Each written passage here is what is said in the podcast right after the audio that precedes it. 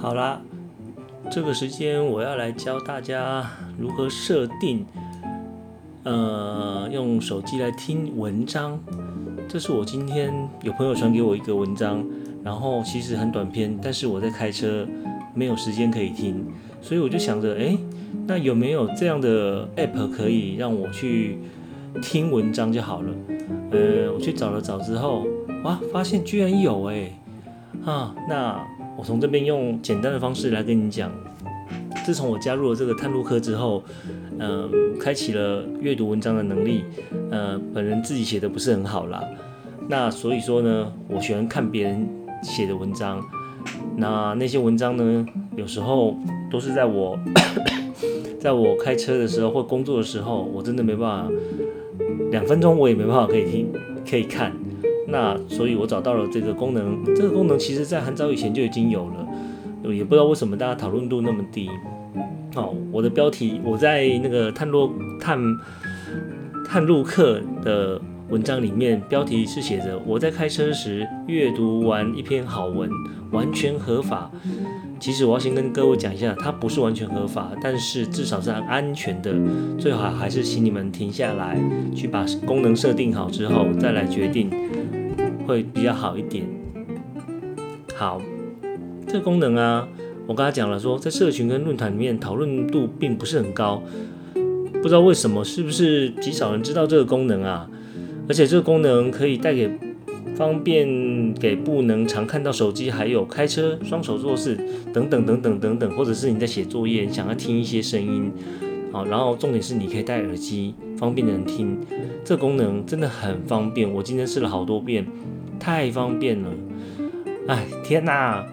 我都觉得资讯已经爆炸了，我们居然还要用听的。好，不管了。我常追的那个 YouTube 频视频啊，它是可以用听的嘛？你可以放那边，不要理它，听它讲就可以了。啊，那文章为什么不能呢？所以说文章它也可以用朗读的。开车的人，其实你不是只有听 radio 广播哦，现在还有热门的 Podcast 正在成熟的发展当中。然后我自己也默默的开始进行中，不过一切都还在摸索当中啦。好啦，总之这个荧幕朗读的功能呢，有兴趣的朋友就进来我的部落呃文章来看看吧，在探路课，好，如果有兴趣看一下，因为我本身是使用 Apple 手机啦，那我也只能教你们怎么用 Apple 手机来使用。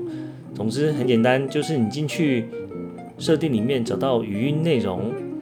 找语音内容之后，你可以看到朗读荧幕，点选下去，然后开启语音控制。这个功能的话是可以让你用 Siri 语音开始朗读。呃，这怎么做？这怎么示范呢？就是说，Hey Siri，大家听了，朗读荧幕，在主卧室上播放。哦，因为我现在我的。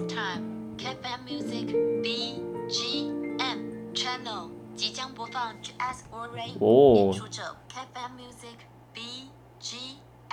不知道大家有没有听到？其实它是可以朗读我现在荧幕里面所有的可以阅读的文字，所以这个很方便。除了它有，如果你有中英文的话，它的讲话方式就会怪怪的，不过应该不影响到阅读能力啦。然后最后一个有一个显示控制器这边的话，它可以控制它的速度，所以你可以试试看。你喜欢的速度是什么？然后还有它会在左上角出现一个一个箭头，那这个箭头呢，它可以把它弄得透明一点，不要那么清楚，因为这么清楚的时候，你会挡到你的阅读的能力。好好，这个都应该很简单的，好吧？你可以测试看看喽，好不好？用 Siri，然后跟他讲朗读一幕，他就会帮你朗读你现在所在的页面。好。最后还有一个法律常识，你一定要知道的，这个我就不在这边多说了。其实你们可以自己去去 Google 找出来，因为因为本人的阅读能力其实并没有很好，所以说我也在努力当中。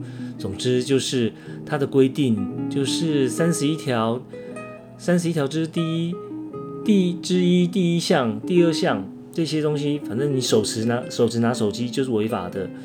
那可是如果你放在手机下面，然后你又在停红灯的情况之下去触碰它，违法吗？其实，在警察方面的话，他们好像是不能为这个开罚，但还是不要啦，因为这是会有法律模糊的借贷的的界限。好，所以请你们特别记住哦，《交通管理处理条例》第三十一条有处罚概括条例，若有其他有碍驾驶安全之行为，仍可处罚。所以这一点你们还是要特别的注意。提供这个功能给你，并不是要让你就是肆无忌惮的去操作它，然后让你可以可以在车上或者是方便时候去去聆听这些文章。